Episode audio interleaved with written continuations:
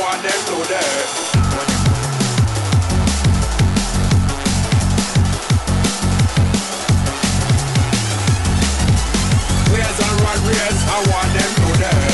Footcast, el espacio del fútbol centroamericano.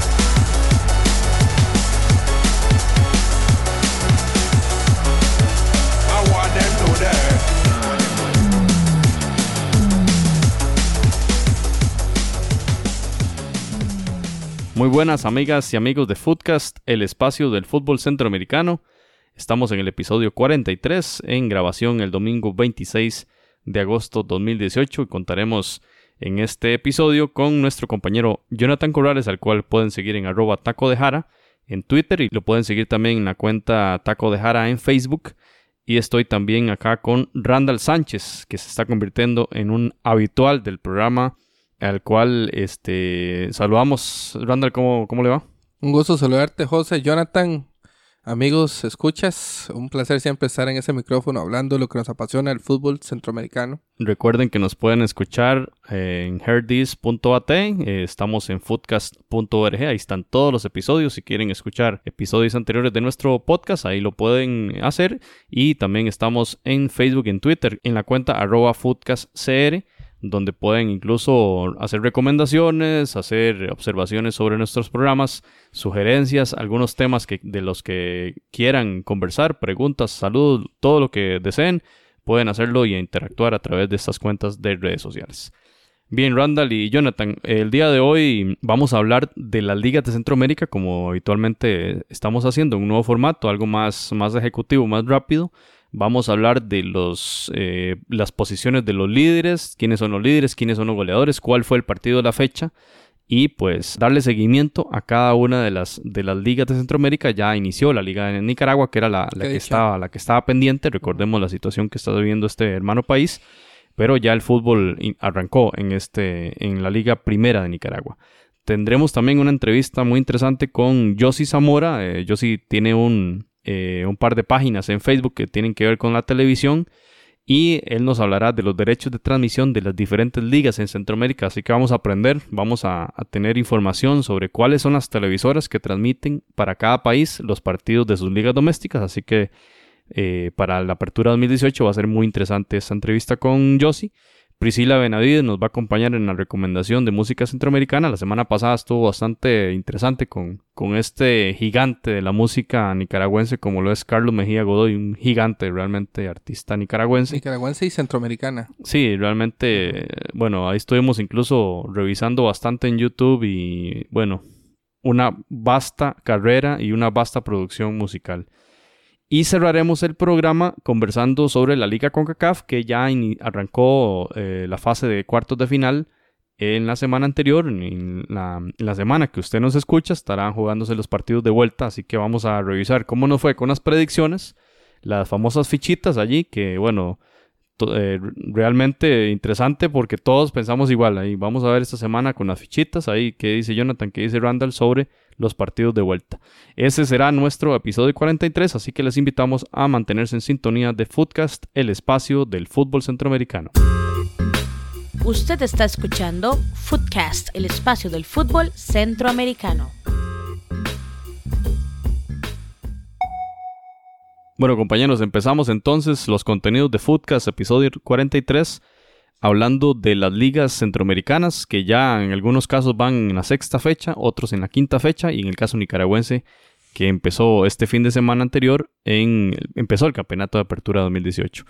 Eh, Empezamos con la Liga Nacional de Guatemala, eh, quinta fecha, y bueno, el Comunicaciones se mantiene de líder, llegó a los 13 puntos gracias a su victoria de visita en eh, frente al Siquinalá con goles de Vargas y de Carreño, que justamente es el goleador.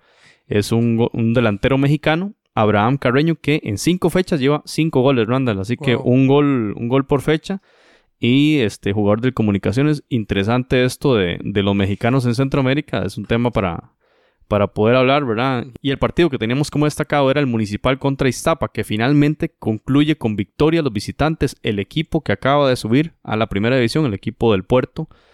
eh, venció a domicilio 1-3 al Municipal de Hernán Medford, que bueno, hay que ver cuánto más seguirá este entrenador costarricense en un equipo muy grande de Guatemala del que no ha tenido para nada éxito, ¿verdad? Porque la temporada pasada no fue la mejor y, esta está empezando bastante mal, incluso está en las posiciones, eh, bueno, muy, muy abajo de este equipo de, de Medford. Algo atípico para Hernán Melford, ¿verdad? Que más bien la tónica de él es empezar muy bien en sus, sus participaciones y parece que más bien ahora no, no le está saliendo, ¿verdad? Lo que sí ha mantenido, según. Minor Mazariegos, es eh, nuestro compañero en Guatemala, es el tema de la polémica en las conferencias de prensa. Ya es una huella digital, ¿verdad? Es el estilo de él, la marca personal Sí. de, de Medford. Pienso que es un, un estilo muy Mourinho, ¿verdad? De asumir la, la responsabilidad y quitar un poco de presión a los demás. Tuve la oportunidad de ver el resumen de este partido y fueron muy buenos goles. De transición, defensa, ataque, muy buenos. Uno, un error del, del, del jugador costarricense Irving Calderón que perdió la bola en media cancha. Pero eh, realmente me, me gustó mucho el mismo gol del Municipal. Un muy, muy buen gol también. Y hablando de Medford, que era uno de los candidatos, ¿verdad? Que, que es un tema que está en el aire todavía para la Federación Costarricense de Fútbol de nombrar al sucesor de Oscar Ramírez, que mientras tanto tiene un entrenador interino como lo es Ronald González, entrenador que también, este, bueno, disputó su, su vida profesional en Guatemala, parte de su vida profesional, y también como entrenador. Eh, entonces, hablar que Medford es uno de los candidatos que se mantienen allí por esa eh, ocupar esa silla, digamos, que dejó libre Oscar Ramírez en la Federación Costarricense de Fútbol como director técnico de la selección.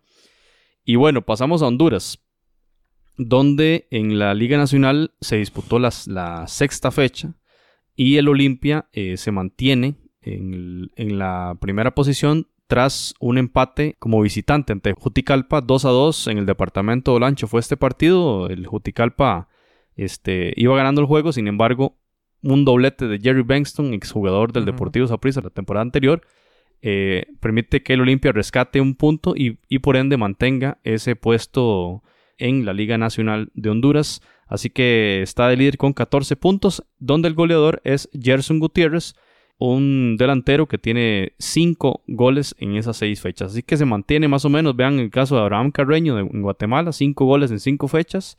Gerson Gutiérrez, 5 goles en 6 fechas. Es como la media ahí, dándole seguimiento a este, en este programa al goleo centroamericano, ¿verdad?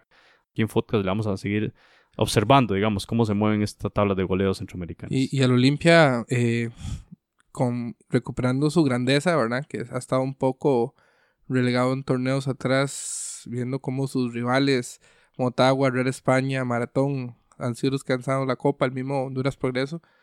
Y ha hecho una buena inversión. Jerry Benson es un, un jugador con bastante experiencia, no solamente en el área, sino también fuera. Jugó en Argentina, si no me equivoco, y, y en Irán. Y entonces eh, ha apostado fuerte. Creo que Costly está en el equipo todavía, ¿verdad?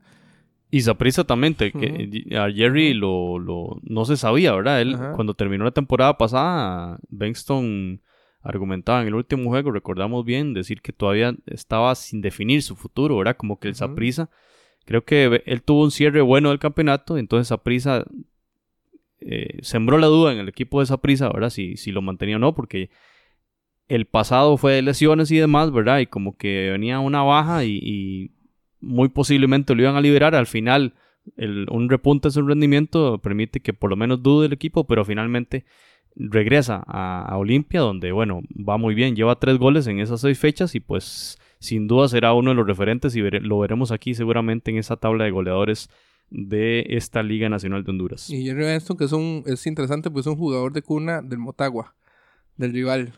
Y, y eso es lo bonito también de esa liga de Honduras, ¿verdad? Como tantos equipos fuertes y tanta competitividad hacen que los, los jugadores brinquen de un club a otro después de también paso por equipos internacionales. Bueno, vamos a saludar a Jonathan Corrales que se incorpora en este momento y nos dará él eh, cuenta de lo que pasó en la primera división del fútbol de El Salvador. Bien, compañeros, primero que todo saludarlos. Muy buenas noches a todos los presentes, a Randa, a José. Un honor estar de nuevo con ustedes y con pues todos nuestros escuchas. Comentarles que en cuanto a la primera división del Salvador, se disputó la fecha número 6, en donde el equipo del Santa Tecla sigue estando en el primer lugar de esta competición, luego de derrotar 1 por 0 al Chalatenango.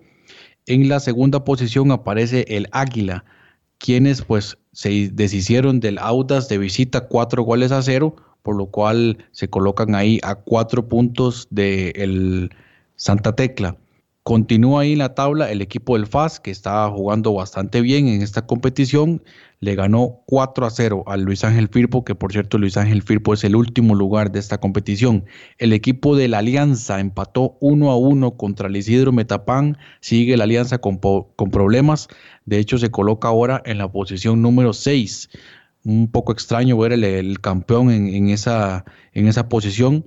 Y el equipo del Jocoro, recién ascendido, cayó derrotado en casa 0-2 ante el Pasaquina, por lo tanto bajó a la posición número 5 y el Pasaquina sube a la posición número 4. Y finalmente el Municipal Limeño y el Sonsonate empataron a uno. En el caso de Santa Tecla, resaltar que pues el gol anotado fue de Ricardiño, un muchacho que sigue definitivamente ahí pues eh, con un muy, muy buen rendimiento. Y en cuanto a los goleadores, Christopher Ramírez es el número uno con cuatro goles, delantero de 28 años de Luis Ángel Firpo. Así que bueno, aunque Luis Ángel Firpo está pasando un mal momento, por lo menos en el caso de Christopher Ramírez, se mantiene ahí en la primera posición de la tabla de goleo. Pasamos ahora a repasar lo que sucedió en la fecha número uno, el inicio de la Liga Primera en Nicaragua, en donde, bueno, se disputaron únicamente cuatro partidos debido a que el Walter Ferretti y eh, Juventus Managua no disputaron su partido por el tema de que el Walter Ferretti está aún en competición de Liga con CACAF. Y pues resaltar la victoria de 4 a 0 del Real Estelí ante el Real Madrid, el, clásico de Real en el, fútbol de Nicaragua con un doblete de Luis Galeano. Así que el Real Estelí tres puntos, se coloca en la primera posición después de esa goleada. Y en otros resultados, destacar que el equipo el Jalapa, recién ascendido, se deshizo del Dirian Gen 0-2. Así que un resultado un poco eh, sorpresivo en esta primera fecha. Y en otros resultados, el Ocotal y Chinandega empataron a cero. Y finalmente el Managua FC le ganó al Unan Managua un gol por cero. Y en este momento entonces, de acuerdo a la primera fecha de este torneo, Luis Galeano es el actualmente el goleador del certamen con sus dos anotaciones del fin de semana. Muy bien, gracias Jonathan. Pasamos ahora a revisar el tema de la primera división en Costa Rica, donde se disputó la sexta fecha de este torneo de apertura 2018 y donde el equipo del Saprissa eh, va de líder con 16 puntos bastante bien este, esta puntuación. Si vemos que, por ejemplo, en el caso de Honduras, en la sexta fecha, el Olimpia es líder con 14. Así que esa prisa lo que, lo que lleva es casi marca perfecta, ¿verdad? Excepto hay un, empate que, lo, que, digamos, perdió puntos en un empate en la visita a San Carlos en la primera fecha. El resto han sido puras victorias de este equipo morado. Y este, lo, lo mantiene muy bien, muy bien en ese arranque y defendiendo ese título logrado en el clausura 2017.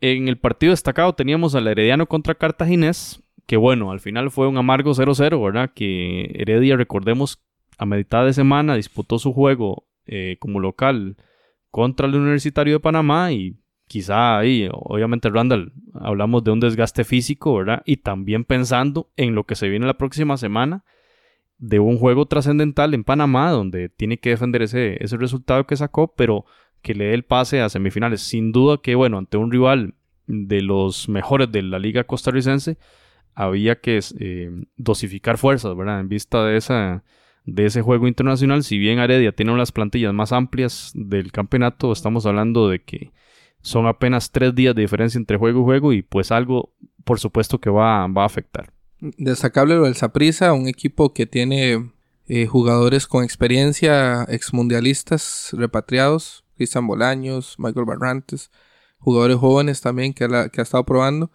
Y un herediano que tiene una planilla muy amplia, pero se enfrentó con un cartaginés que, que está tal vez, no tiene la misma planilla, pero tiene una propuesta de fútbol eh, impuesta por su entrenador, el, histórico y conocido por César Guanchop, que llegó, vi el partido, llegó a proponerle al herediano y creo que fue un 0-0, pero eso habla de que las fuerzas han estado un poco equilibradas y eso es bueno. También un Guanchope que quiere darle una cara distinta a un club como Cartago, que si bien, bueno, sus tres títulos nacionales, ¿verdad?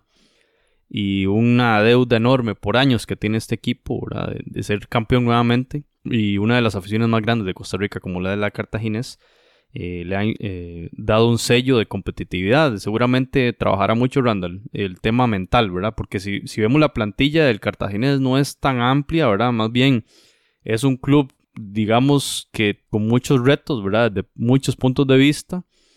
Y incluso este, jubilando a, a su goleador histórico, ¿verdad? Como, como Randall Brenes, el Chiqui, un mundialista 2014, y con muchas, una mezcla de mucha juventud, con algunos, con algunas figuras más o menos conocidas en el fútbol nacional en Costa Rica, pero que es un reto muy grande que tiene Chope por delante. Tal vez para recordarle a los, a los amigos comentarios centroamericanos, eh, Cartago es un equipo histórico de los fundadores de la Liga Nacional del 1921, si no me equivoco, es centenario, es campeón de CONCACAF, venciendo al Atlante de Hugo Sánchez. 3 a 2. 3 a 2. Eh, pero que tiene 60, más de 60 años de no ser campeón. Aún así tiene una de las aficiones más fieles.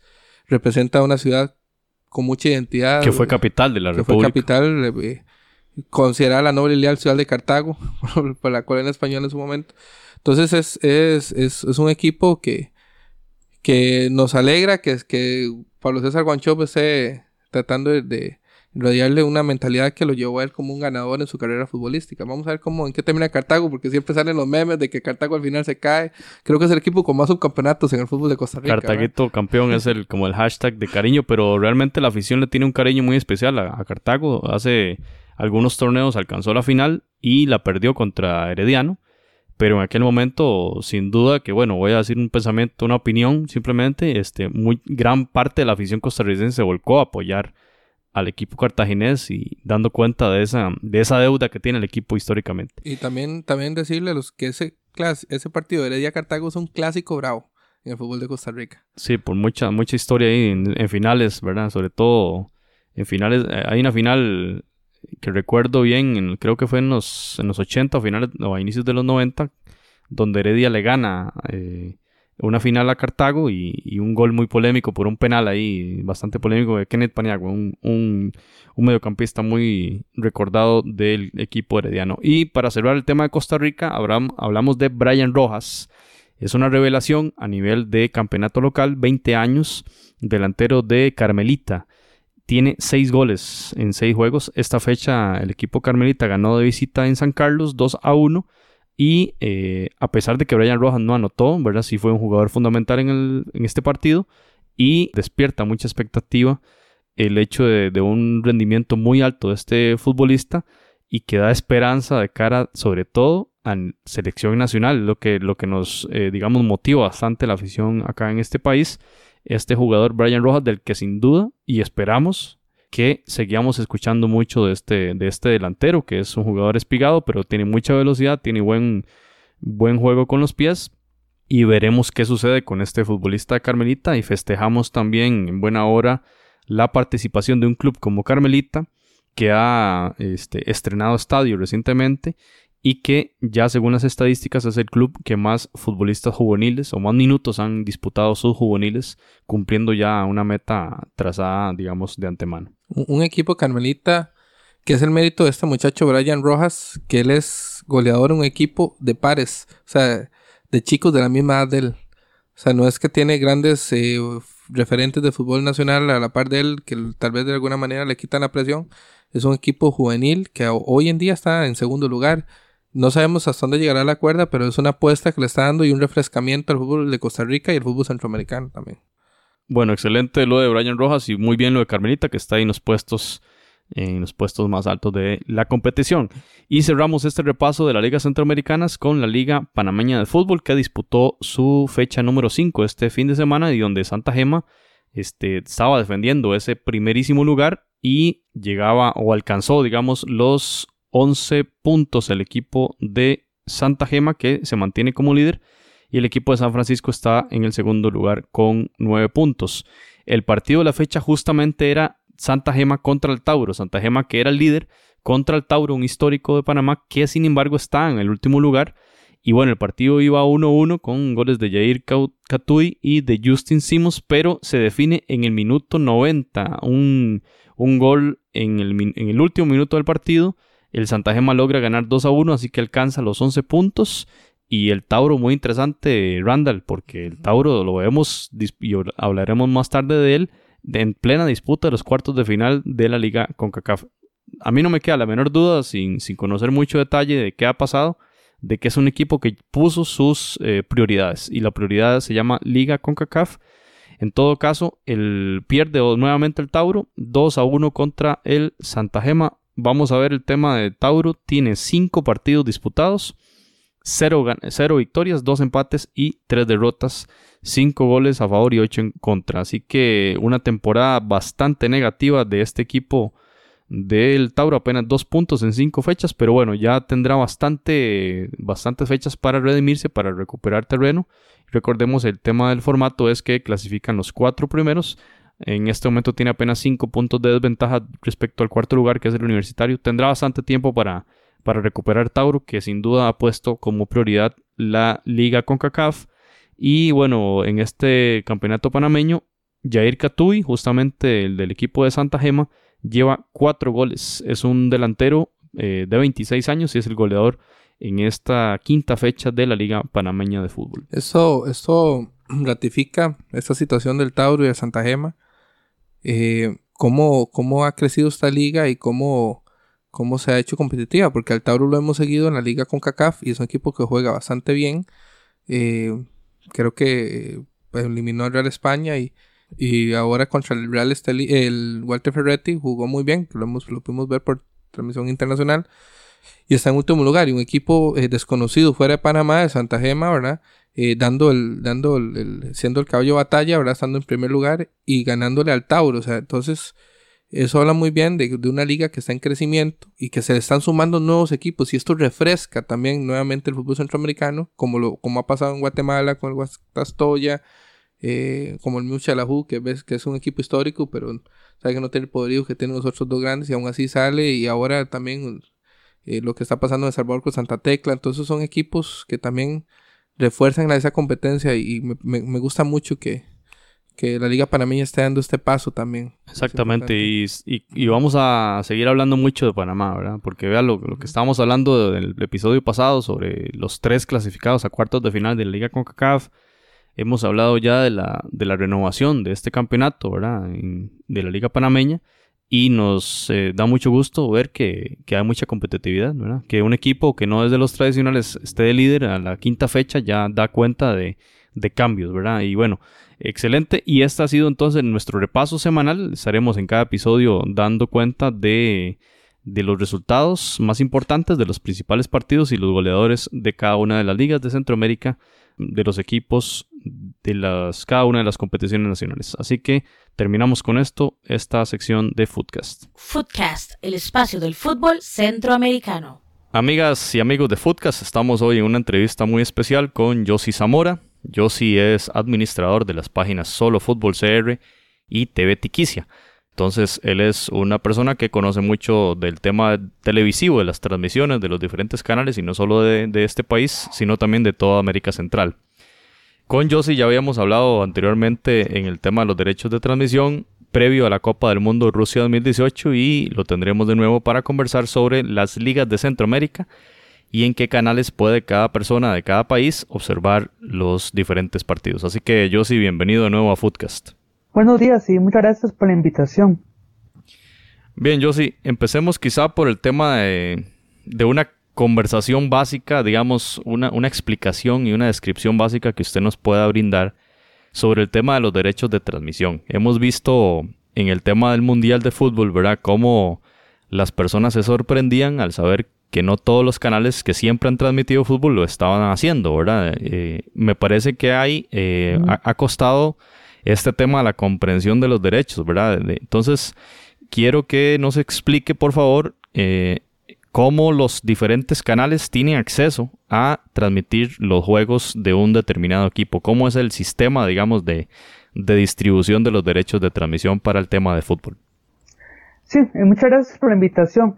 Sí, los derechos de transmisión, bueno, eh, lo que corresponde aquí en Costa Rica eh, o, en otras latitudes es que las negociaciones se hacen por equipo. Entonces, por ejemplo, eh, los equipos reciben las ofertas de diferentes televisoras, ¿verdad? Eh, ya sea una licitación abierta que hacen para que todos los, canales participen abiertamente y con igualdad de condiciones. Y los equipos que reciben, eh, equipos eh, estudian o analizan las propuestas que le hacen las diferentes televisoras. Eh, quién, quién tiene las mejores condiciones, quién tiene la los mejores equipos, la cobertura también que le van a dar a esos equipos. Y entonces ellos eligen al canal que les mejor les parece que les va dar un trato preferencial.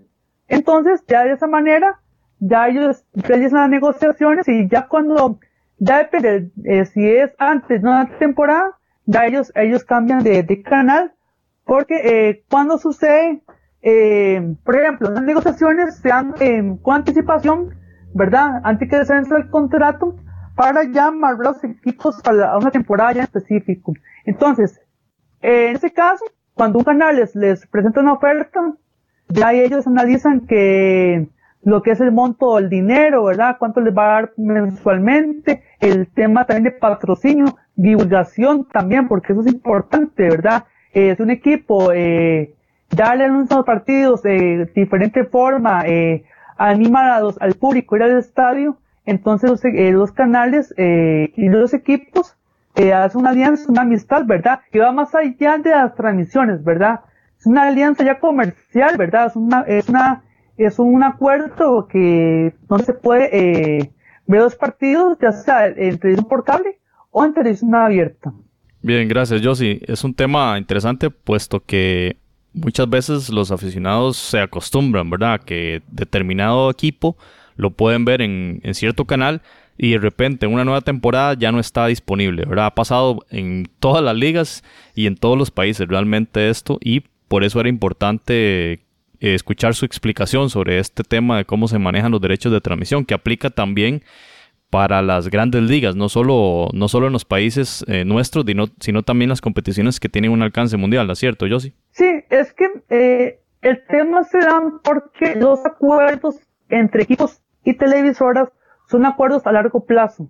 Son acuerdos que se van renovando en tiempo determinado. Entonces, ya cuando eh, un canal eh, rompe un ligamento con una tele- televisora y firma un acuerdo con otro canal o con otro medio de comunicación, pasa que como uno está acostumbrado a verlo en un canal específico, entonces no estamos, eh, o tal vez no estamos acostumbrados a verlo en otro canal. Entonces, por ejemplo, ya cuando uno eh, ve un partido de cierto equipo por muchos años, entonces dice, pongo este canal y en realidad no están dando por ese, sino porque ya este canal no tiene ligamento con algún equipo específico y ya se hace y ya se dan por sorprendidos, ¿verdad? O les toma por sorpresa que estén en otro canal, como ha sucedido en los últimos años, que eh, gracias a la diversidad de contenido o la variedad de información, el surgimiento de nuevos medios de comunicación, ¿verdad? Ha permitido que los equipos que han tenido ligamen por muchos años con canales tradicionales tomen eh, otro rumbo a otro canal. Por, por ejemplo, como pasó con el Mundial, ¿verdad? Que estamos acostumbrados a verlo en dos canales eh, tradicionales y este año el modelo cambió, el modelo cambió ya hacia lo que va la, modelo de la televisión, donde ya los, las cableras eh, ya transmiten el- los mundiales en, en otros canales. Bien, Josie, sí, da- eso da cuenta de una realidad cambiante y, y nuevos medios que también se convierten en mayor competencia, digámoslo así, y este, desgraciadamente, para efectos del usuario, ¿verdad? Se convierte en algo más complicado. Vamos a conversar, Josie, de Sí. los derechos de transmisión de esta apertura 2018, que bueno, en algunas, en algunos países ya lleva seis fechas, en otros cinco. En el caso nicaragüense lleva la, la primera fecha, a finales de agosto, empezó el campeonato. Pero hablemos un poquito de los de la oferta televisiva para poder observar los partidos de ligas domésticas en toda Centroamérica. Yo sí, no sé si podemos conversar empezando por el tema de la Liga Nacional en Guatemala. Sí, en Guatemala eh, tenemos un caso muy importante, porque en Guatemala eh, tradicionalmente eh, los partidos se transmitían en la mayoría en televisión abierta por los canales de Albavisión. O sea, tradicionalmente ellos dominaban todas las transmisiones y prácticamente quedan exclusivas. Pero eh, surgió el canal Tigo Sports, ¿verdad? Y con este canal, eh, varios, cana eh, varios equipos eh, tomaron la decisión de dejar el, los canales abiertos, donde se transmitían en gratuita, de forma gratuita, y pasaron solo a la televisión de paga. En el caso de Bavisión, actualmente solo cuenta con cuatro equipos de los 12 de la Liga Nacional, que es eh, Municipal, Comunicaciones, Malacateca y Guastatoya. Y Tigo Sports eh, transmite el Tiquinedá, Chantlán, el Juan Imperial, el Sanárate, Itztapa, Petapa, Chelajuy y Antigua. Y en Estados Unidos, esos partidos se transmiten también por el canal Telecentro, que es un canal para la audiencia de ese país. También en Honduras es, es tradicional que el canal de Televicentro tramita la mayoría de partidos de la Liga Nacional de Honduras. Ellos tramitan los partidos de Olimpia, Motagua, Real España, Juticalpa, Honduras Progreso, Platense y los Lobos de la um, Universidad Politécnica Francisco. Y dentro de canal 11 transmite dos partidos de El Maratón y Vida, ¿verdad? Estos en, en- en televisión abierta en Honduras. Eh, ellos sí cuentan con el acceso a todo el torneo eh, de Honduras.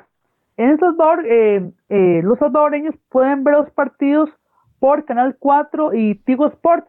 Tradicionalmente, eh, de- el Canal 4 es el que transmite la mayoría de partidos, incluyendo eh, los partidos de la final. En Costa Rica eh, hubo eh, importantes cambios en el torneo de apertura.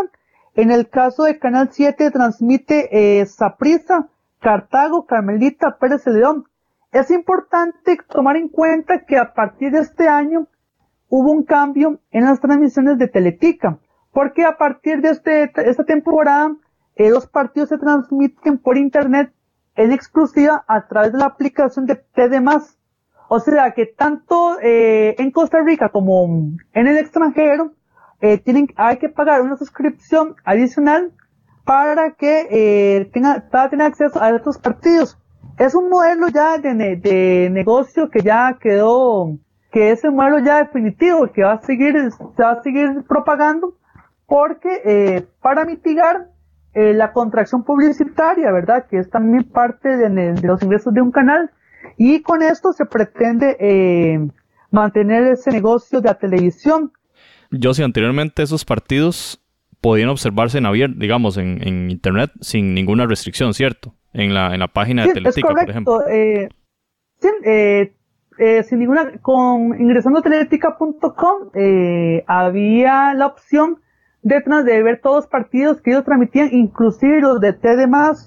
Sin embargo, el canal tomó la decisión de solo dar acceso a los clientes de la empresa Cabletica de forma gratuita y los, eh, los que no tienen el sistema de cable de Cabletica pagaron una suscripción anual, eh, disculpe, mensual, para eh, tener acceso a esos partidos. Anteriormente, anteriormente eh, Teletica eh, fue pionera en cobrar eh, dicho servicio para todos los programas de Teletica. Eh, eso fue hace bastante tiempo, como a inicios de 2007, ellos comenzaron a, a gestionar un cobro, tanto en el extranjero como nacional, para tener acceso a ese tipo de contenido. Sin embargo, eh, con el paso del tiempo, lo fueron, eh, lo fueron liberando eh, de forma gratuita y ya, en 2000 ya a partir de este año vuelven a ellos a hacer un cobro para tener acceso a esos partidos. Ok, en el caso de los otros oferentes, Repretel, por ejemplo. Sí, Repretel, en el caso de Repretel, ellos cuentan con los derechos de transmisión de la Liga Deportiva Alajuelense, Club Sport Herediano, Guadalupe FC, Limón FC y Grecia. Y un canal eh, multimedios que ha ampliado su oferta deportiva en esta temporada, contando con los derechos de San Carlos, Santos y la UCR. En el caso de San Carlos, es importante tomar en cuenta que San Carlos eh, firmó un convenio con la cooperativa Copelesca, ¿verdad? Para de esta forma eh, transmitir los partidos a través de TVN Canal 14 en la zona de San Carlos y también en la zona norte.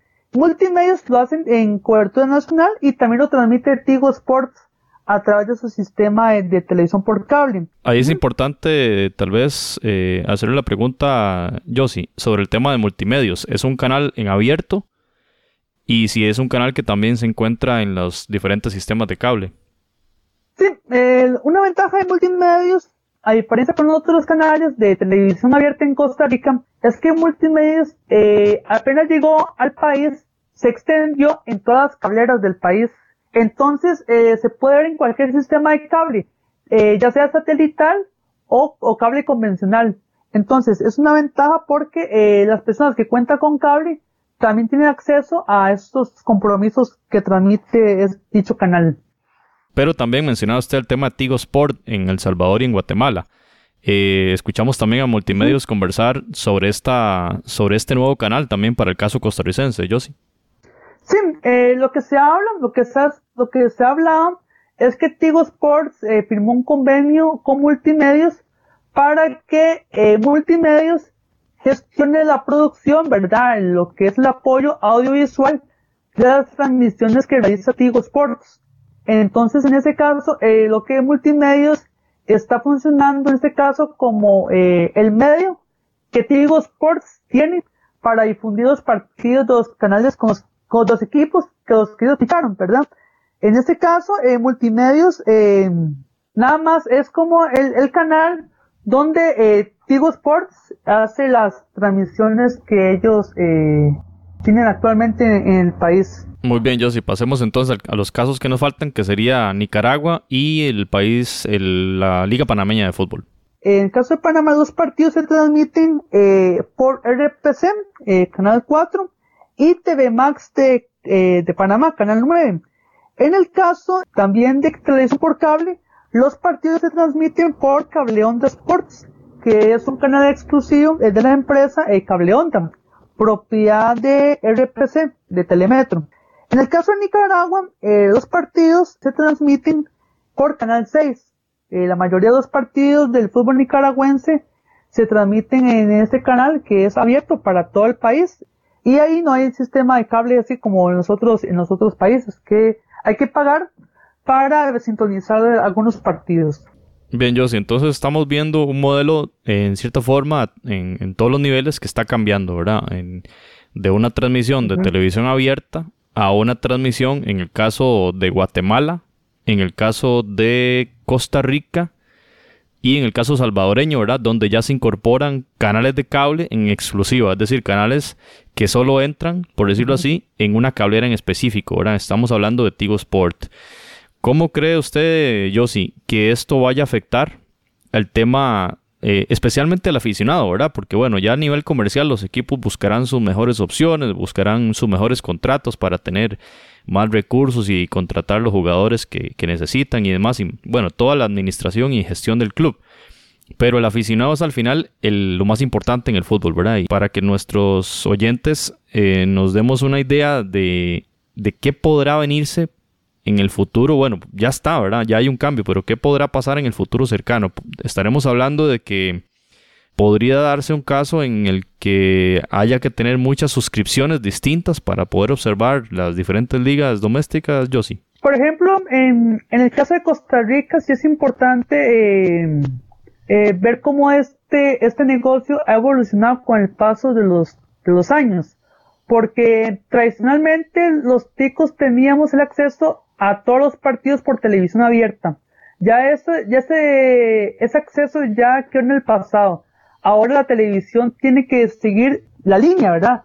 La línea de modelo actual que hay a nivel mundial.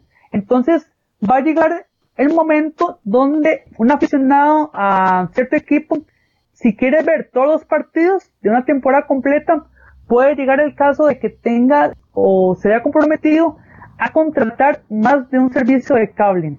Entonces, esto con el propósito de ver todos los partidos, inclusive eh, algún tipo de partido decisivo, ¿verdad? Ya sea una final o una semifinal de campeonato, porque eh, posiblemente los equipos eh, sigan eh, viendo a estas empresas de cable como una opción más atractiva o una opción que les quede mejor para sus intereses porque eh, es claro que estas empresas pueden presentar mejores ofertas para transmitir los partidos.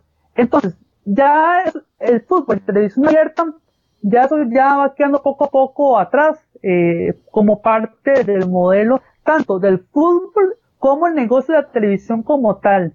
Entonces, es, sí es importante que la gente, hay que asimilar el proceso, ¿verdad? Porque tal vez esta generación de costarricenses o la generación ya a nivel, a nivel regional, tal vez este cambio es muy brusco porque estamos acostumbrados a ver todo sin pagar, eh, sin, pagar ningún monto de dinero. Tal vez ya en un futuro más cercano ya las próximas generaciones ya eh, ven que esto ya es, que es parte del, negocio, que es parte del fútbol, tener que pagar por algo que en algún momento fue gratis. Yo sí, ¿y cómo comprender estos cambios si el producto no es de la misma calidad de un producto de un fútbol de otra latitud, ¿verdad? Porque cómo se ha llevado el acceso al fútbol a plataformas, digamos, de pago, ¿verdad? Veíamos, por ejemplo, en los noventas era posible a través de, la, de los canales abiertos ver la Liga Española, por ejemplo, o la Liga Italiana. Recuerdo en Canal 2 en, Costa Rica o Canal 7 que pasaban los, los juegos de estas ligas, la española y la italiana. Y luego, bueno, eso brincó a las cableras, ¿verdad? Ahora está sucediendo con las ligas domésticas, ¿verdad?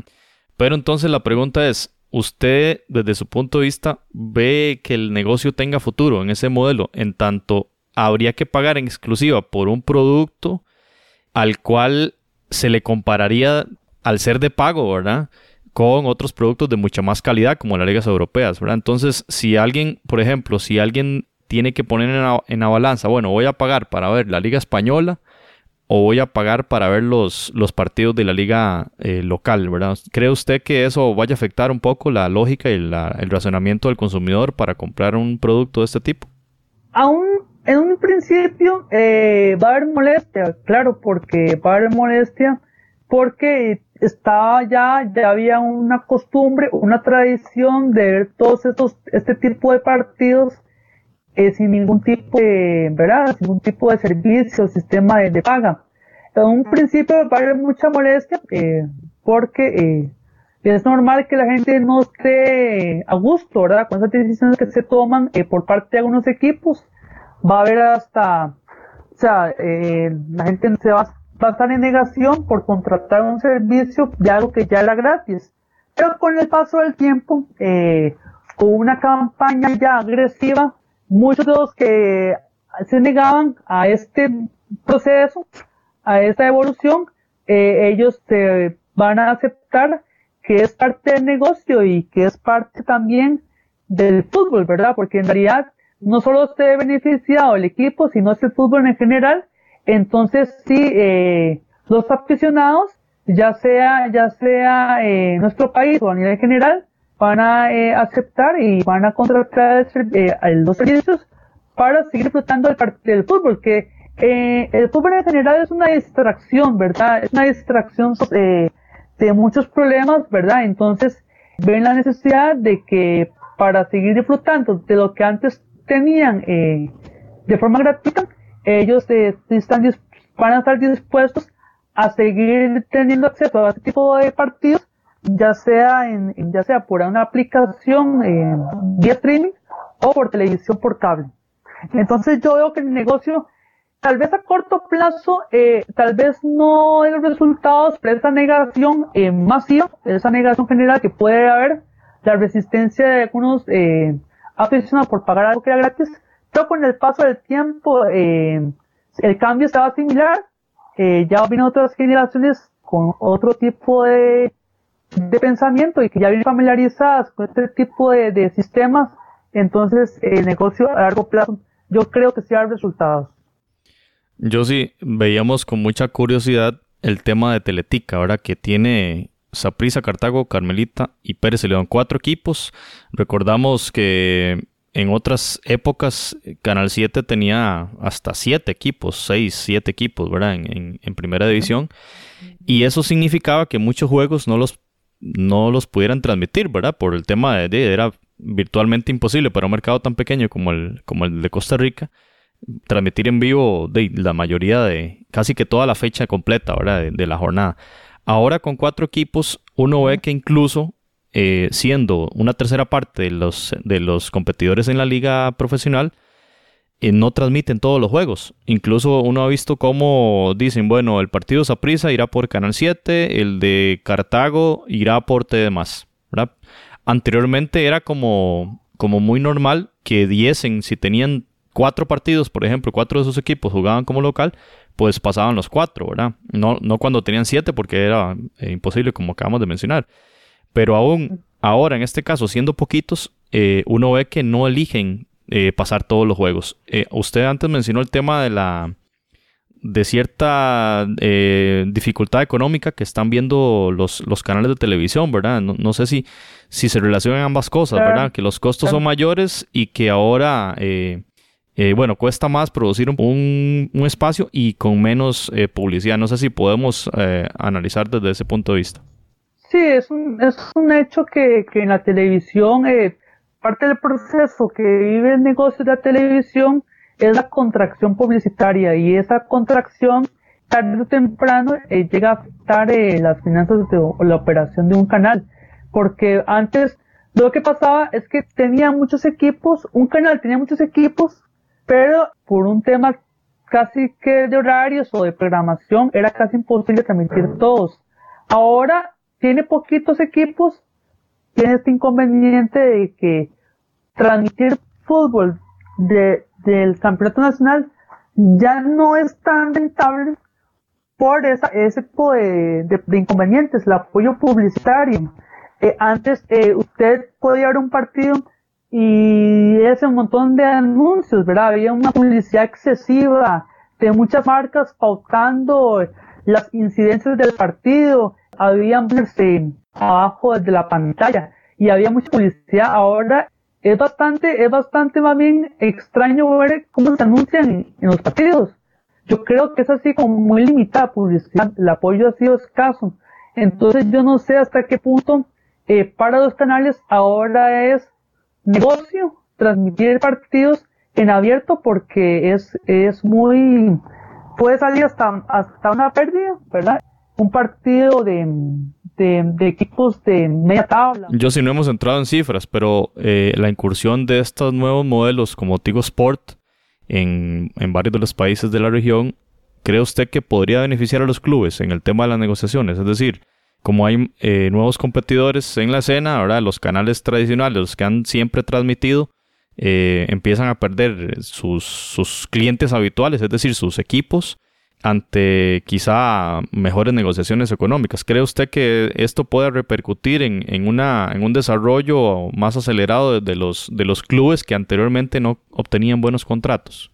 Yo creo que sí tienen que haber más ingresos, tienen que Tal vez a largo plazo, tal vez a, corto plazo, no veamos los resultados de este tipo de negociaciones. Tal vez ya a largo plazo podemos ver eh, si este tipo de convenios o alianzas estratégicas que están haciendo los equipos de primera con otras plataformas den sus, sus frutos, sus resultados. Entonces, eh, si, las negociaciones son eh, importantes, son con cifras importantes, puede, puede ser que a futuro podamos ver un fútbol eh, más desarrollado, con mejor infraestructura, porque el parte, parte de los convenios, eh, eh, aparte de transmitir los partidos, tiene que haber un apoyo económico de difusión, patrocinio, ¿verdad? del respaldo al equipo. En este caso, vamos a ver lo que es Santos, San Carlos y los CR, si estos convenios puedan ser, son beneficiosos para después eh, competir, ¿verdad? Competir con los grandes y, tener un campeonato más, más parejo, ¿verdad? Más competitivo. Yo sí, ya para terminar esta, esta entrevista sobre el tema de los derechos de transmisión, vemos, por ejemplo, que esto que estamos hablando se traslada también a las grandes ligas, ¿verdad? A las grandes competiciones mundiales. Si vemos el caso ESPN para México y Centroamérica, los que esta semana estuvimos eh, sintonizando el sábado en la mañana, domingo en la mañana, ya no está ni la Bundesliga ni la Serie A, que eran dos ligas que tenían ellos eh, como derecho de transmisión en las últimas, si no me equivoco, tres temporadas y ya no están más, ¿verdad? Eh, en el caso de la Serie A, al parecer hay una, una aplicación, ¿verdad? Que, que es lo mismo que estamos conversando acá. Y pues ahora que usted mencionaba lo de la incursión de las aplicaciones y de estas eh, formas de pago para acceder a las ligas locales, pues con más razón se ve esto en las ligas, eh, en las ligas grandes, ¿verdad? Como en el caso de la liga italiana en este, en este momento. Sí, de parte de la molestia que surgió durante el Mundial en las transmisiones eh, que no fueron en televisión abierta, pues es eso, ¿verdad? Que tal vez no, no estábamos acostumbrados a tener que pagar o tener que contratar algún tipo de, de, servicio por internet para tener acceso a este tipo de partidos que antes eran gratuitos. Ahora, eh, hasta en Europa han, han, implementado este negocio porque es el, es el modelo que la televisión eh, va a implementar eh, a, ya a largo plazo y a nivel mundial. La Serie A, eh, en el caso de la Serie A, el, tema es de negociaciones. Sin embargo, la empresa que puso los derechos en venta, ellos implementaron su, propio eh, streaming. Su propia aplicación para transmitir los partidos por internet. Entonces, si alguien quiere seguir toda la temporada completa, tiene que contratar eh, dicha plataforma para los partidos de la temporada completa, ¿verdad? Ellos tienen dos opciones en el, dos opciones de contratación para que los clientes sigan viendo la serie A como lo hacían antes. Eh, en el caso de la Bundesliga, también, ¿verdad? Se desconoce qué pasó con la Bundesliga eh, en el tema de los derechos, porque tradicionalmente se están transmitiendo también en cable convencional. Sí, bueno, y eso de las, de las aplicaciones, en el caso de la Serie A, nos lleva a, al mismo cuestionamiento que podría hacerse el aficionado, ¿verdad? Tendré que tener una aplicación entonces para cada, para cada campeonato, ¿verdad? Y al final sale y sale más caro prácticamente que pagar un, un paquete de, cable o televisión satelital, ¿verdad? Si, si, si, uno lo ve en forma individual. Y bueno, yo sí agradecerle mucho realmente todo este tiempo que, que, nos ha regalado para conversar sobre el tema de los derechos. Dejamos la puerta abierta, yo sí, por supuesto, porque es un tema que está en constante dinámica, constante cambio, ¿verdad? Porque, por ejemplo, ahora en el tema de ESPN, eh, y hacíamos números, 50 millones de habitantes en Centroamérica, más casi 4 en Estados Unidos, ¿verdad? Estamos hablando de casi 54 millones de habitantes y por qué no un ESPN centroamericano que esté pasando las diferentes ligas y demás, ¿verdad? Este, creo que, por ejemplo, ahora que perdieron las, la, perdieron la Bundesliga, perdieron la Serie A para México y Centroamérica, pues prácticamente se quedaron sin contenidos en el tema futbolístico, están ahí pasando los partidos del estándar de Lieja para ver a Ochoa y alguna otra liga de segundo o tercer orden en Europa donde están sus, sus jugadores mexicanos, ¿verdad? Que es el mercado más grande al que apunta ESPN, pero uno siempre queda con esa espinita, ¿verdad? ¿Por qué no un, por qué no este canal que ya ha tenido ciertas eh, señales, ¿verdad? De querer hacer algo específico para Centroamérica, especialmente en ESPN 2 con ese programa de Jorge Ramos y su banda ¿por qué no pensar en un ESPN ¿verdad? regional que pueda pasar los mejores partidos ¿verdad? de cada liga? Sería como algo muy interesante para, para el mercado, ¿verdad? Sí, en el caso de Fox Sports, ¿verdad? que es como el que, el que transmite la CONCACAF, sería bueno que ellos le, le dieran más prioridad al torneo, ¿verdad? Que le den más difusión, más propaganda, más, eh, más interés para que eh, para darle una oferta, darle una alternativa al público centroamericano, ¿verdad? Que es parte también de la señal del Fox Sports Cono Norte. Sería muy bueno que los canales de Centroamérica, eh, de deportes, ESPN y Fox Sports, eh, también le dieran eh, prioridad a este público, ¿verdad? Para que, para darle más promoción, más difusión, más eh, divulgación de los torneos de la Liga de Centroamérica como parte, como parte de la parrilla de, la programación de ellos, y no solo especialmente de México. Muy bien, José, agradecerle de nuevo su, su tiempo y pues por supuesto le tomaremos en cuenta en futuras eh, ediciones de Footcast para seguir hablando de este tema apasionante del fútbol y por supuesto lo que, lo que está alrededor de él, que básicamente los temas de los derechos de transmisión, que es fundamental si queremos observar los, los diferentes partidos de las diferentes ligas. Muchas gracias, Josie, por su participación. Sí, muchas gracias por la invitación. Hola, soy Priscila Benavides y esta es la recomendación de música centroamericana para el episodio 43 de Podcast.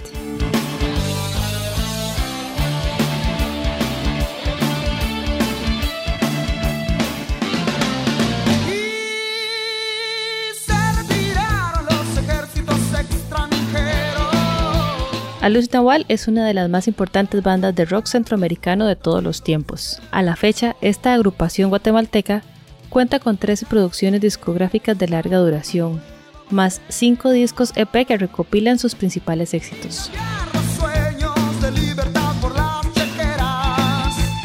Con el movimiento de rock en español dominado por agrupaciones argentinas, la irrupción de esta banda a la escena a inicios de los 80 da cuenta del primer grupo de rock de alcance centroamericano. Con Alus Nawal, el homónimo y primero de sus discos, la banda exploró los caminos de un rock sinfónico y progresivo en que mostraba las influencias de bandas de los 60s y 70s como Yes, Deep Purple y Led Zeppelin. Su sello, naturalmente marcado por la singular y potente voz de Álvaro Aguilar, se complementa a la perfección con la compleja y elaborada conjunción musical de guitarras acústica y eléctrica, teclado, cello, saxofón, flauta y batería.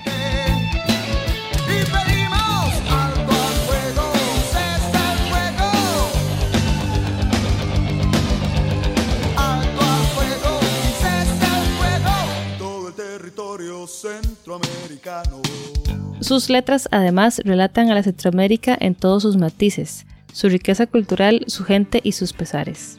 El apogeo de Alus Nawal coincidía en una Centroamérica convulsa, salpicada por la sangre de hermanos en unas extendidas guerras civiles. En ese contexto, la música como crítica y como grito de lucha y esperanza potencian el mensaje de Alus Nawal.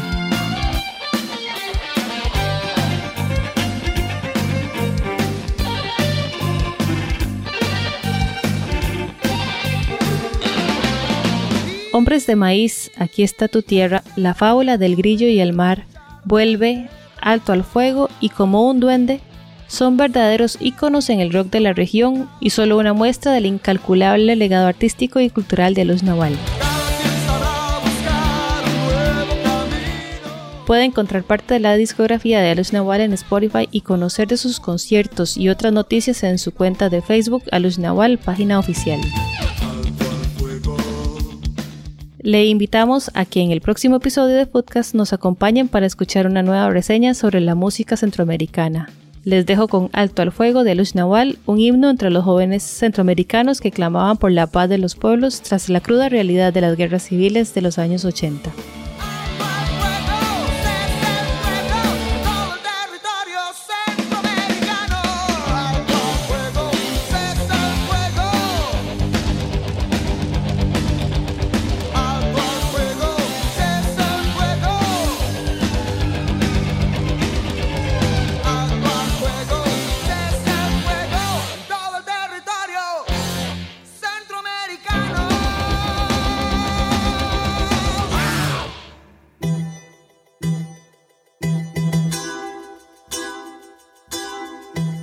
Usted puede escuchar otros episodios en foodcast.org. Muy bien, pasamos al tema de la Liga CONCACAF que disputó los partidos de ida de la fase de cuartos de final, en donde empezaba esta serie de cuartos con el partido Club Deportivo FAS del Salvador contra el Árabe Unido, el famoso DAO de Panamá, allá en el Cuscatlán. El juego termina 0 por uno victoria de los panameños, un resultado muy muy importante eh, como visitante del equipo panameño en un gol al minuto 88. Llegó muy tarde Randa el gol de Faberhill y un gol que sin duda eh, de los mejores de esta competición, gol de chilena. Hacer un gol de chilena en una competición oficial de CONCACAF y en el Cuscatlán y en el casi último minuto, sin duda, una experiencia muy interesante para Faberhill, el jugador del DAO.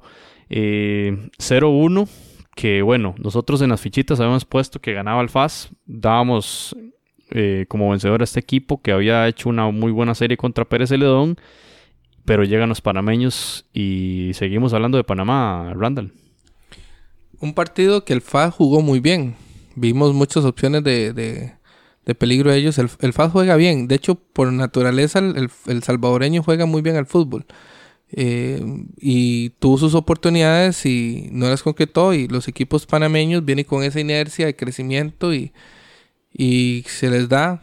Entonces el, el Unido lo vimos aquí, ¿verdad? En pretemporada, jugando con varios equipos, un equipo también muy competitivo. Creo que ese partido fue muy bueno realmente y eso habla de que de que el nivel del, del área está creciendo y un, como usted dice, un golazo, ¿verdad? O sea, también a veces no se puede discutir cuando hay golazos, ¿verdad? O sea, ¿qué se puede hacer cuando, cuando hay genialidades, ¿verdad? El FAS no pudo resolver las opciones que tuvo y el Árabe Unido concretó la, la que tuvo. Además, en el, en- vemos el, lo que usted habla de este equipo panameño, bueno, tiene ahí a Blas Pérez, ¿verdad? Un, un legendario, una leyenda del fútbol Mundialista. panameño, mundialista, que es, no es poca cosa decirlo en este fútbol canalero, y así que tiene mucho, mucha pegada este, este equipo, y, y bueno, y, y el FAS le tocará bastante difícil, pero bueno, vamos a ver qué pasa. Todo, todo puede pasar en el fútbol, pero si quiere pasar, tendrá que derrotar a este equipo en Panamá. Ahora que hablas de Blas Pérez, es interesante porque creo que es uno de los jugadores centroamericanos con más clubes a nivel internacional, ¿verdad? Sería bueno, tal vez, ahora que el, el podcast, el, el episodio pasado, estuvimos hablando de Saborío, ¿verdad? Que su, su trayectoria internacional y que jugó con varios clubes. Eh, Blas Pérez anda por ahí, también jugó en Europa, jugó en México, jugó en Perú, Acaba de salir del municipal. jugó en, en Centroamérica. Y entonces, sí, estamos hablando de un jugador, digamos, un referente del fútbol centroamericano y, y eso le da un plus al DAO, ¿verdad? Eh, quizá en sus, en sus últimos años o sus últimas temporadas, ¿verdad? Como profesional activo, ¿verdad? Eh, Blas Pérez. Igual lo vimos en el Mundial y no se vio mal. Obviamente jugó contra potencias. Entonces quiere decir que es un jugador todavía que tiene sus condiciones y que todavía va a dar de qué hablar. Vamos a ver, porque bueno, al parecer el DAO va por todo y quiere este campeonato de liga con CACAF. Sí, compañeros, definitivamente coincido con el, el, pues el comentario que realizaron sobre el- el- este partido entre el FAS y el Deportivo Árabe Unido. El FAS hizo todo lo posible por, por ganar. De hecho, pues en las estadísticas fue el amplio dominador de este partido. Remates a marco, eh, pues sí, bastante, bastante dominio tuvo sobre, sobre el Árabe Unido, pero finalmente no logra, no logra pasarle por encima y eh, pues eh, nos quedan debiendo eh, de cierta manera jugadores como Dustin Coreas, que es un jugador muy incisivo ahí en, en ataque. La suerte no estuvo de ellos en, este, en este partido. De nuevo, en la liga salvadoreña el FAS viene jugando bien, es un equipo que ha levantado su rendimiento desde la temporada anterior. Ahora, pareciera que en este momento va a chocar contra un equipo tal vez que viene un poco más eh, con colmillo el Árabe Unido, porque ya ha disputado torneos eh, internacionales y con buen suceso dentro de lo que cabe. En el caso de, del Árabe Unido, como ustedes decían, o sea, tiene tener a un jugador como Blas Pérez ahí en sus filas, da mucho peso, un jugador con muchísima experiencia. De igual manera también en la portería un Miguel Lloyd, que en la temporada anterior de CONCACAF estuvo muy bien. Recuerdo algunos partidos donde fue figura indiscutible y en este partido también me parece que tuvo un buen desempeño y por supuesto ese golazo de, de Faber Hill que pues al final de cuentas es el que da la diferencia y con un resultado muy favorable para el partido de vuelta. Y bueno, sería para Panamá una señal más de ese crecimiento que también se demostró en la otra serie. Tauro 3, Walter Ferretti 1. Los goles cayeron en el minuto 12 por Jesús González. Luego empató de penal Bruno Moraes para el Walter Ferretti. Y el segundo gol fue al 43 de Armando Polo. Y el 3 a 1, el que ya el último gol del juego fue por Edwin Aguilar al final, al 84, que quizá digamos merma bastante las posibilidades del, equipo nicaragüense que jugará el partido de vuelta en Costa Rica, en Heredia. Pero ya un 3 a 1 lo vemos bastante complicado, ¿verdad? Para, para el Walter Ferretti, que tendrá que ganar 2 a 0 para lograr ese pase a las semifinales.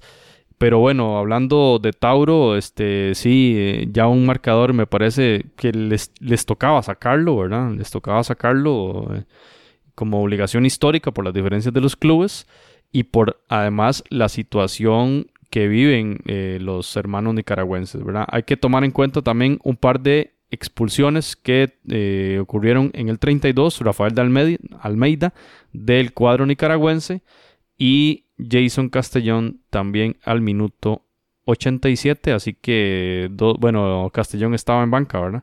Pero eh, Almeida sí estaba jugando, así que este, dos jugadores que no estarán en el partido de vuelta de parte del cuadro eh, de Managua. Y este, entonces vemos una serie que tiene muy cuesta arriba el equipo nicaragüense jugando como local en Heredia, Costa Rica. Randall. El partido se vio muy superior, el Tauro. Eh, pudieron haber muchos factores, ¿verdad? También recordemos que el, el Walter Ferretti hasta hoy comenzó campeonato, hasta esta semana. Pero igual la jerarquía que mostró en cancha, eh, ante un equipo voluntarioso e impetuoso como el, el Ferretti, pero al final terminó imponiéndose y yo también creo que fue justo el resultado. Eh, fue justo ganador y, y- y eso lo deja... Nos sirvió para atinar a la fichita, ¿verdad? También. Pero eh, creo que el, el- sin- ese tercer gol que al principio pudo haber asustado al Tauro en un, en un partido, en el partido de vuelta, ese tercer gol le da la tranquilidad de poder jugar con, un- con más estrategia y más inteligencia y entonces sacar la serie con un poco más de tranquilidad. Y el Ferretti por su cuenta, a pesar del inicio de la liga primera en Nicaragua, eh, por tema de desplazamientos y demás, no disputó su partido No que era contra. Juventus Managua. Más bien se mantuvo en Costa Rica. El partido será esta semana en el Eladio Rosabal Cordero. Así que el partido de vuelta, eh, el cuesta arriba que tiene Walter Ferretti contra el equipo de Tauro. Sí, compañeros, me parece que ahí ya Walter Ferretti pues le, le- le pesa no tener esa capacidad para enfrentar eh, este tipo de, de encuentros donde a veces el juego físico se, se pasa. Hechos dos expulsados, o sea, del primer tiempo ya iban con el marcador en contra, 2 a 0 y con un jugador menos. Definitivamente ahí pues se parece muchísimo eh, la experiencia de los jugadores del Tauro, a pesar de como hemos hablado, el Tauro va marcha de último en la Liga de Panamá, pero vean los jugadores que tiene, un Armando Polo, un Marco Sánchez, jugadores definitivamente pues con una capacidad muy, muy importante para, para sacar diferencia a nivel individual. Un Edwin Aguilar me parece jugadores muy importantes y que al final de cuentas se hacen la diferencia. En el caso del Walter Ferretti, pues un histórico como Samuel Wilson, definitivamente le hemos seguido su carrera, eh, sobre todo cuando estaba en el Real Estelí, pero creo que aquí al, al Walter Ferretti le queda grande en este momento poderle pasar por encima al Tauro y tras de eso el tema de la localidad que no, no podrían sacar diferencia, pues les tocará jugar en el Rosabal Cordero. Un juego muy interesante en Heredia, justamente. Se disputó entre el Club Sport Herediano de Costa Rica contra el Club Deportivo Universitario de Panamá. 3 a 0. eh, Randall, eh, un marcador bastante abultado en virtud de lo que vimos, especialmente en la primera parte, que la primera parte concluyó 1 a 0 con la anotación al 20 de Jimmy Marín y eh, dos hechos que cambian el partido. Al 53 sale Jairo Arrieta, el equipo herediano, y entra Edgar Lugo Aranda, el delantero mexicano, que para mí un señor jugador. No solo un delantero de mucho peligro, sino también podría decirse que puede jugar de, de media punta, ¿verdad? Un poco más, más retrasado que los, que los puntas y poniéndole pases de gol como lo hizo con Jendrik Ruiz, jugador que entró al minuto 59 en lugar de Diego Estrada. Y ese y esa doble cambio, el 53 y el 59 del de entrenador herediano cambiaron el partido completamente. El equipo universitario estaba jugando muy bien, muy bien parado y llegaba con peligro, pero esta incorporación de esos dos jugadores le dieron mucha salida y mucho mucho peligro. Tan así que al 78 gana- cae el gol de Jendrik Ruiz. eh, jugada que vino después de una jugada de peligro del universitario que pegó la, la pelota en la base del poste de Moreira, que quedó estático, ahora quedó parado. Y en la jugada siguiente vino esta anotación de Ruiz, el 2 a 0, que fue un golpe, imaginamos, fuertísimo psicológicamente para el equipo panameño. Y cae la tercera anotación al 85, también ante un pase supremo de, de Lugo, el mexicano. 3-0, eh, tremendo daño le hace Heredia al universitario, que sin duda mereció más. Como dicen eh, la, en la jerga del fútbol, marcador engañoso. Eh, sí, sie- sí siento que el- el universitario empezó un poco nervioso el primer tiempo. Eso le permitió a Heredia marcar su primer gol, que fue un golazo de Jimmy Marín, un jugador juvenil eh, del- de las ligas menores del Herediano. Pero luego cuando fue avanzando el partido, eh, Herediano no se vio tan bien, que es algo lo que también ha criticado su afición, ahora en el pasado bloque que hablamos del fútbol de Costa Rica, eh, que con las eh, estrellas que tiene o la inversión no, no está desplegando un fútbol muy fluido. También producto de que el universitario luego, ganando confianza, ya vulnerado su, su meta, eh, intentó jugar mejor. La jugada al poste fue una, pero tuvo varias también. Pero esos cambios estratégicos, este Gerardo Lugo, que lo hemos visto casi que a sus inicios jugando en la Liga MX, eh, que viene a Costa Rica, que está, lo, están, lo están poniendo un poco más de volante últimamente. Eh, tuvo dos genialidades y eh, Jendrik, el hermano, por si no lo conocen, de Brian Ruiz, el referente del fútbol costarricense. Y ellos dos marcaron realmente el cambio, el, rumbo del partido. Un partido, como decimos nosotros, un marcador engañoso porque siento que el universitario mereció un poquito más, ¿verdad? Siento yo. Por lo menos no perder por tres goles, pienso yo.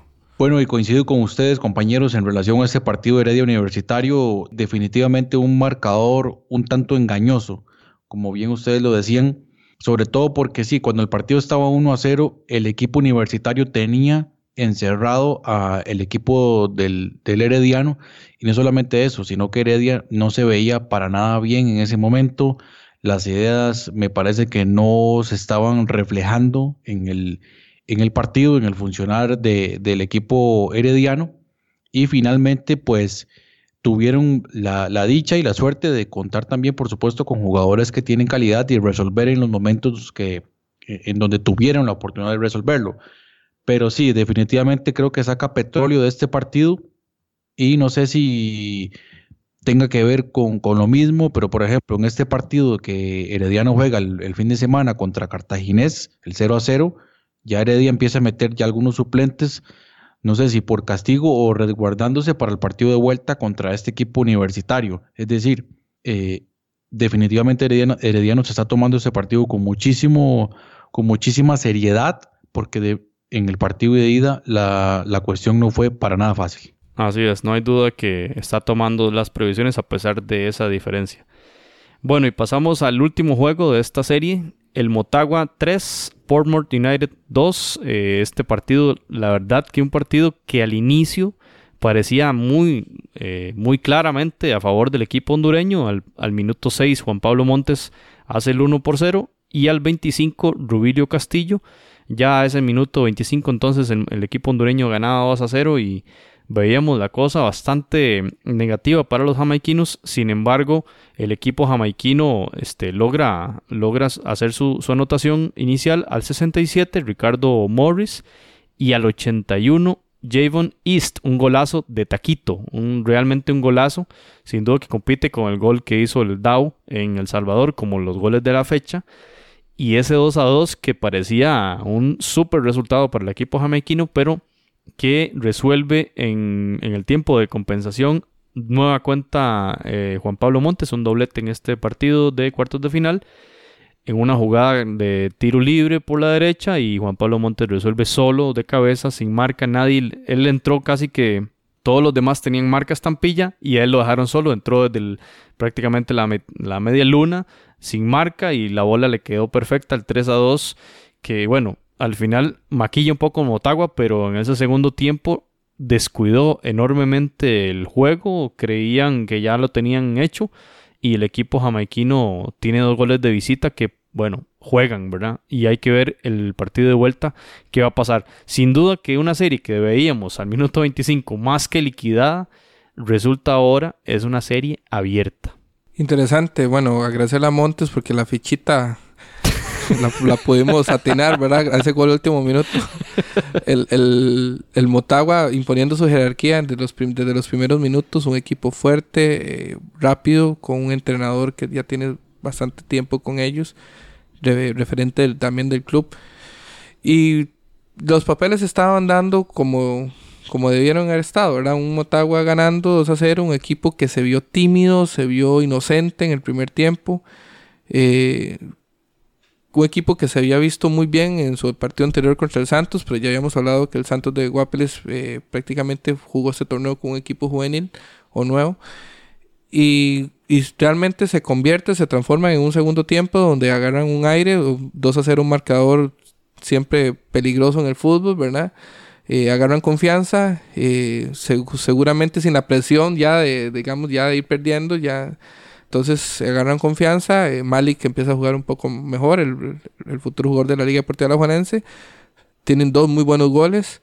Y al final siento que al Motagua lo, lo salva su jerarquía de club histórico. Y tal vez con un poco más de colmillo en ese tipo de De instancias. creérsela, de, de, De creérsela, sí. intentarla hasta la última jugada. Vamos a ver ahora, esto hace que sea más emocionante el partido de vuelta. Quizás, tal vez para Motagua es un poco más fácil porque va- no va a tener que llevar la iniciativa porque va ganando y está de visita. Pero por lo menos creo que abre, abre la serie y la hace emocionante. Vamos a ver cómo, cómo le va ya en, en Kingston. Y en contexto, Randall y Jonathan, Ajá. un 1 a 0 pone al Portmore United adelante en la serie, ¿eh? por esos dos goles de visita. Correcto, por los goles de visita. Y eh, compañeros, y un, un tema que a nosotros se nos escapó en el, en análisis del partido de ida es, por ejemplo, lo que iba a hacer este Malik Foster, hablando un poquito del Portmore United, porque yo pues pensaba que eh, este jugador ya no iba a participar en esta serie. Sin embargo, ya investigando un poquito al respecto, parece que él llega a Costa Rica hasta el primero de enero, es decir, estaría en la vuelta. Y dentro de lo que pude observar, muy buen partido de este, de este jamaiquino. Yo creo que, bueno, Alajuelense está consiguiendo ahí un, un muy buen fichaje, a pesar de no, bueno, no anotó, pero sí me parece que fue pieza clave en ese, en ese partido. Y ojo, eh, todavía no, no vamos a entrar en el tema de las fichitas, pero yo le voy a dar la victoria al Portmore United. No sé si va a clasificar, pero yo creo que puede sacar el resultado. Sí, y hablando de Malik Foster, ¿verdad? Eh, las declaraciones a un medio costarricense que, bueno, fueron objeto de burla también en, el medio que transmitió el partido, ¿verdad? Por la referencia que él mismo hizo de, de que es el Messi jamaiquino, ¿verdad? Y constantemente los, los narradores mexicanos mencionaban ese detalle. Sin duda que es un jugador desequilibrante, ¿verdad? Lo, lo vemos con bastante eh, habilidad en ese, en ese dribbling, ¿verdad? En llevarse a uno o a dos jugadores y meter un pase en el pase hacia atrás, ¿verdad? Muy bueno este jugador realmente. Y, y bueno, pasemos entonces a esas aclamadas fichitas, si quieren, compañeros. Y vamos a revisar porque, como ya mencionamos, la vez anterior los tres dijimos los mismos resultados, que ganaban los locales, que ganaba el FAS, que ganaba Heredia, que ganaba el Tauro y que ganaba el Motagua. Al final de cuentas, cometimos el error del FAS en ese, en ese golazo de chilena del DAO. Así que bueno, de, de- los cuatro juegos, tres aciertos, un, un error. Pero pasemos entonces a los partidos de vuelta, que va- hay que anunciar entonces cuáles son, ¿verdad?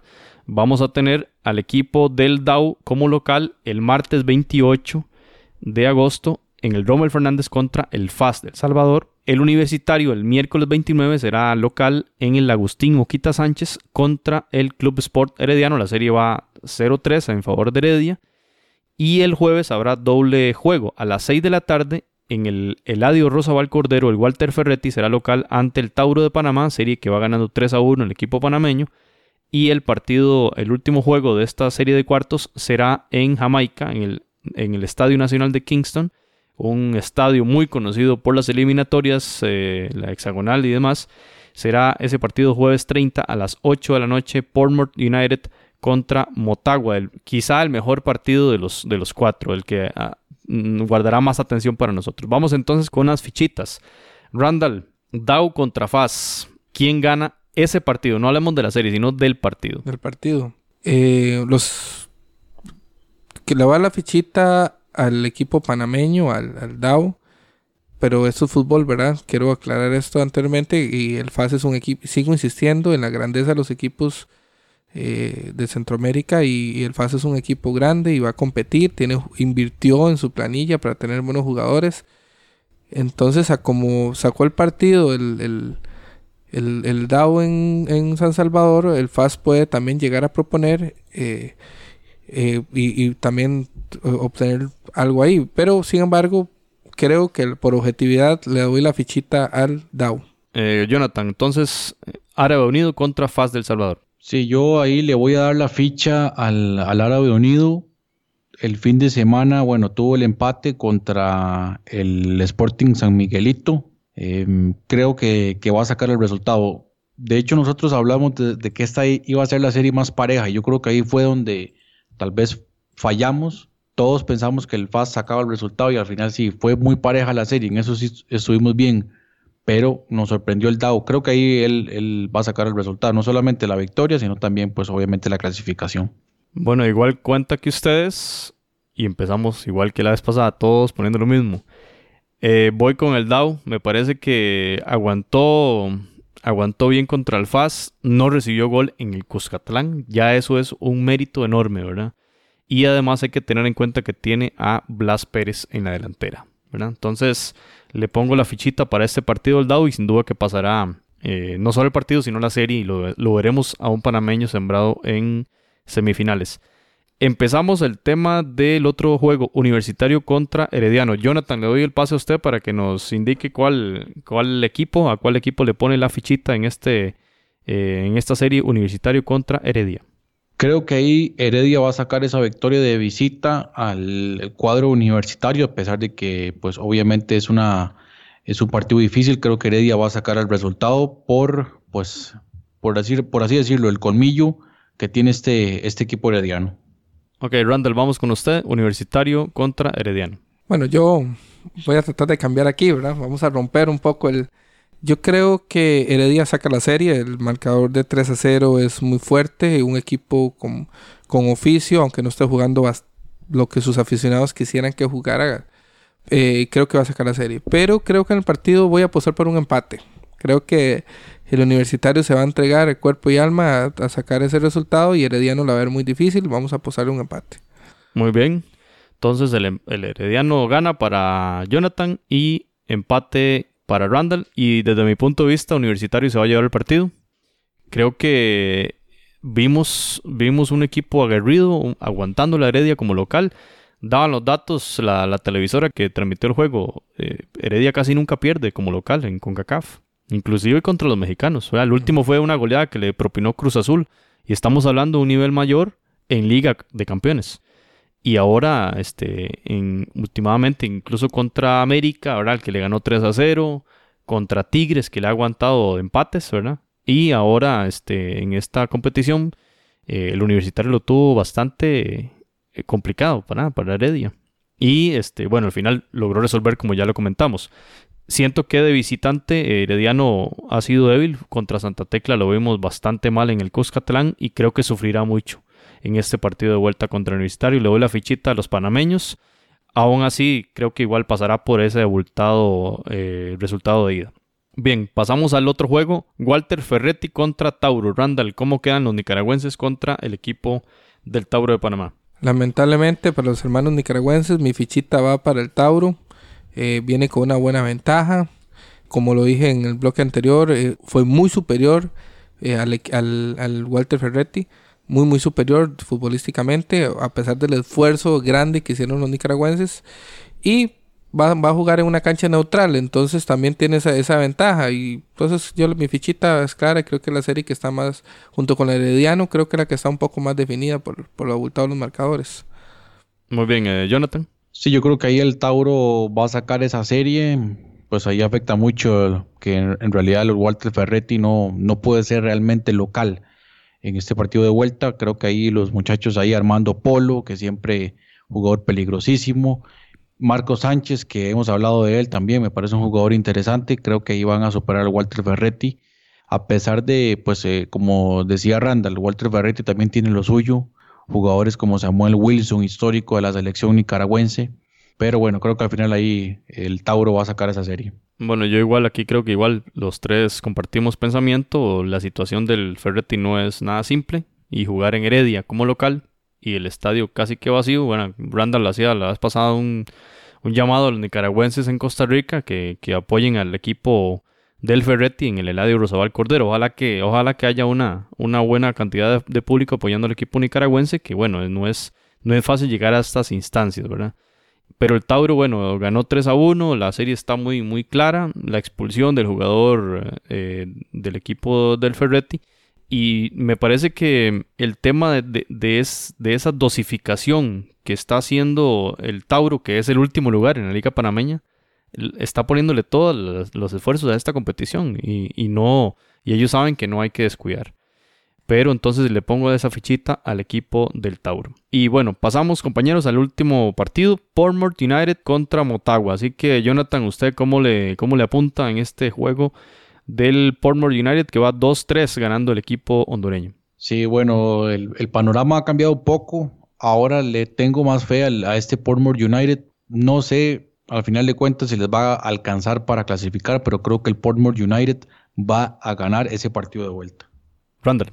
Bueno, yo, le, yo sigo dándole la ficha al Motagua. Pienso que es un equipo eh, histórico, con más tradición. Tal vez desconocemos un poco más de lo que son las ligas caribeñas, ¿verdad? Entonces no sabemos qué, tan, qué tanto grado de profesionalismo tienen sus jugadores para poder aguantar la presión, darle vuelta al marcador. Lo vimos contra el Santos, que ellos iban ganando, fueron ganando de acá, un gran triunfo. Y allá el Santos se, les, se puso arriba y ellos pudieron hacer un gol y llevarlo penales. Entonces vamos, vamos a ver qué tanto enfrentando un equipo, digamos, más fuerte que está en los primeros lugares de su campeonato. Entonces yo eh, me, me, gustaría que todas estas quinielas que estamos dando tal vez no se cumplan porque eso demuestra que el fútbol sigue siendo impredecible, ¿verdad? Pero objetivamente, como lo dije en un punto anterior, eh, creo que el Motagua va a sacar la serie e incluso va a ganar en Jamaica, sin la presión de ser local. Aguantando ahí, aguantando. Bueno. Bueno, yo por el contrario le doy, doy el empate en ese juego. Me parece que el Portmore, no sé, quizá ya luego, como el análisis que usted hacía, Randall, cuando ya vieron todo perdido, cuando ya sin presión de nada, mejoraron muchísimo. El Motagua también iba ganando, creo yo que se confiaron mucho. Y bueno, el Portmore si se la creyó, ahora pueden, pueden ir a, a buscar ese resultado, pero las fuerzas no va a ser tan tan suficientes como para vencer al Motagua. Creo que el empate va a ser el, punto ahí intermedio. Y nada más ahí resaltar, bueno, dos, dos jugadores del Motagua. Rubilio Castillo, ¿verdad? Como ese finalizador por excelencia que tiene el fútbol de Honduras y realmente una, una referencia en la delantera de este equipo capitalino. Y por otro lado, Kevin López, que desequilibrante, un muy buen jugador realmente me llamó mucho la atención eh, esta, este um, eje de ataque que tiene el equipo del Motagua y este, tienen mucha pegada, ¿verdad? Tienen mucha pegada y siento que al final bajaron un poco la aceleración del juego, ahí mantuvieron las fuerzas, al, final le salió mal, ¿verdad? Pero eh, tuvieron la suerte de tener a Juan Pablo Montes con un doblete, un defensor, el capitán de hecho con un doblete y poner la serie adelante. Sin embargo, repito, doy el empate en esta serie.